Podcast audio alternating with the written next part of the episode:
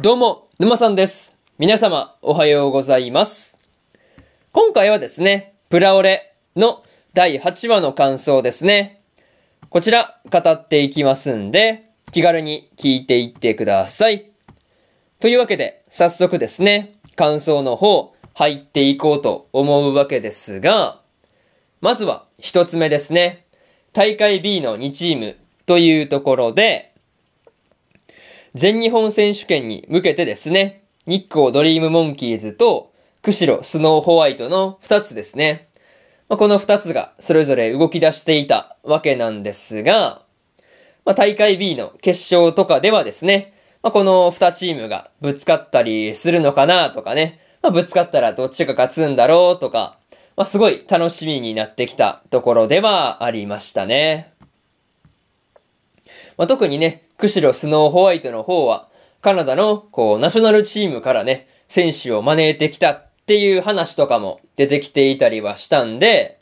なんていうかね、こう、なんとしても、今年は大会 A に戻るんだっていう、なんていうかね、気合というかね、なんかそういうところが、すごくね、伝わってきたところではありましたね。そう。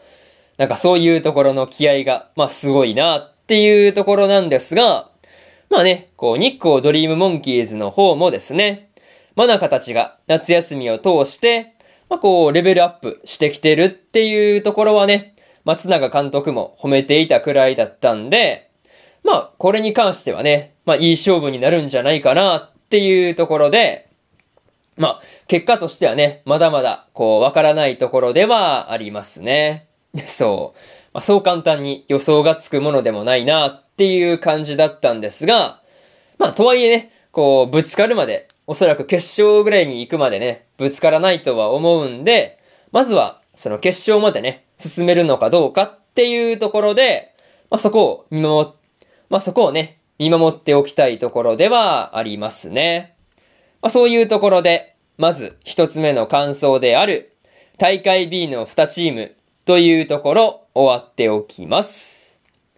でですね、次、二つ目の感想に入っていくんですが、一年ぶりの取材というところで、2話の時に取材しに来ていた人たちが、まあもう一度ね、出てきていたわけなんですが、まあ2話の時と同じようにですね、松永監督が、まあこう、化粧をね、バッチリしてきて、気合十分っていうところがですね、なかなか面白かったなというところで、まあでもね、こう、なんていうか、わざわざ日光ドリームモンキーズをね、特集するために、こう、取材をしたいっていう風にね、言われるところはですね、まあ、松永監督からしてみればですね、まあ嬉しい以外の何者でもないですからね。まあそりゃこう、気合も入るかっていう感じでしたね。そう。まあなんかね、そういうところで、まあなかなかいい流れが吹いてるなっていう風に思ったんですが、またね、真中たちの方もですね、まあ取材の時にインタビューを受けていたわけなんですが、まあその時にですね、キャッチフレーズである、まあ心の絆でパックをつなげっていうことをね、まあこう全員で言って宣伝していたわけなんですが、まあね、ここでこう真中たちが取材されたことで、まあこのキャッチフレーズとかね、まあそういうのが広まったりするのかなっていうところで、楽しみなところではありますね。そう。あとはね、こう、ビクトリーダンスの方もね、松永監督が、まあ、取材された時に、こう、やるっていう風に公言しちゃっていたんで、まあ、これもね、どうなることやらっていう感じでしたね。そう。まあ、ビクトリーダンスはやるだろうっていうところで、まあ、どんな感じになるのか楽しみですよね。まあ、そういうところで、二つ目の感想である、一年ぶりの取材というところ終わっておきます。でですね、次、二つ目の感想に入っていくんですが、二人の約束というところで、リコとナオミの二人がですね、まあ、居残って練習したりする中で、まあ、約束とかをしていたわけなんですが、まあ、その約束をね、守ろうとしたリコが、まあ、全日本選手権の初戦でですね、怪我をしてしまったっていうところがですね、だいぶ心配なところではありますね。そう。グギって言ってましたからね。結構やばそうな感じがするなっていうところで、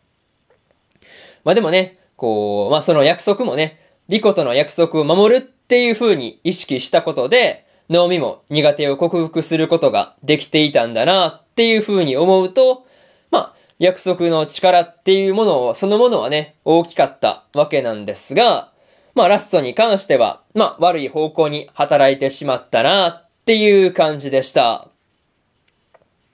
またね、約束をするときに、リコがですね、ナオミにゲームでは勝ったことがないっていうエピソードを出していたわけなんですが、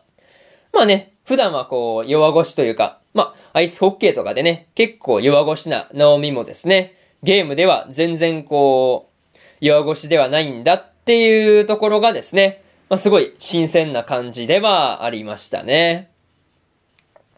まあ、何にせよ、ナオミがですね、転倒するっていうところを支えようとして、まあ、怪我をしたリコがですね、まあ、こう、まあ、試合の続行は無理にしてもね、大丈夫なのかなっていうところで、まあ、ちょっと、まあ、次回の続きというかね、気になるところではありますね。まあ、そういうところで、三つ目の感想である、二人の約束というところ、終わっておきます。でですね、最後にというパートに入っていくんですが、今回はですね、全日本選手権前からですね、まあ、初戦が始まるっていうところまでの話になっていたわけなんですが、まあまさかね、初戦からリコが怪我をするっていう風には思ってなかったんで、まあちょっと、まあ嫌な予感がしたところではありますね。またね、弱点を克服した後に力が抜けたナオミをですね、まあリコが支えていたりするのをですね、まあリンクの外から見ていたマナカたちがですね、二人の邪魔をしちゃ悪いとかね、まあそういうことを言っていたりするっていうのはですね、まあすごい微笑ましかったなというところですね。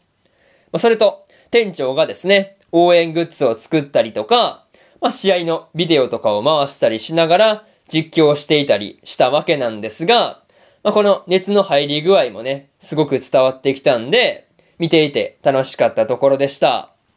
まあ、とりあえず、次回はですね、リコの怪我を受けてですね、まあ、リコの怪我を受けて、初戦がどうなってしまうのかっていうところに注目しておきたいところです。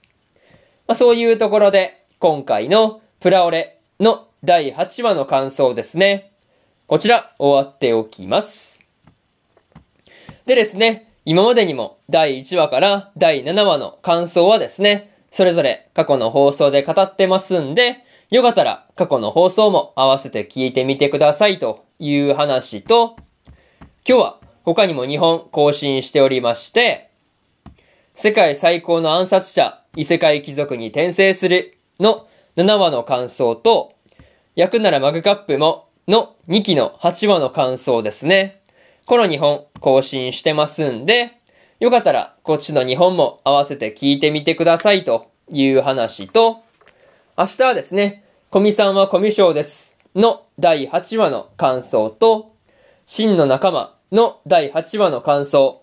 そしてですね、白い砂のアクアトープの21話の感想ですね。こちらと、スカーレットネクサスの22話の感想ですね。以上4本更新しますんで、明日もラジオの方聞きに来てください。というわけで、本日2本目のラジオの方終わっておきます。以上、沼さんでした。それじゃあまたね。バイバイ。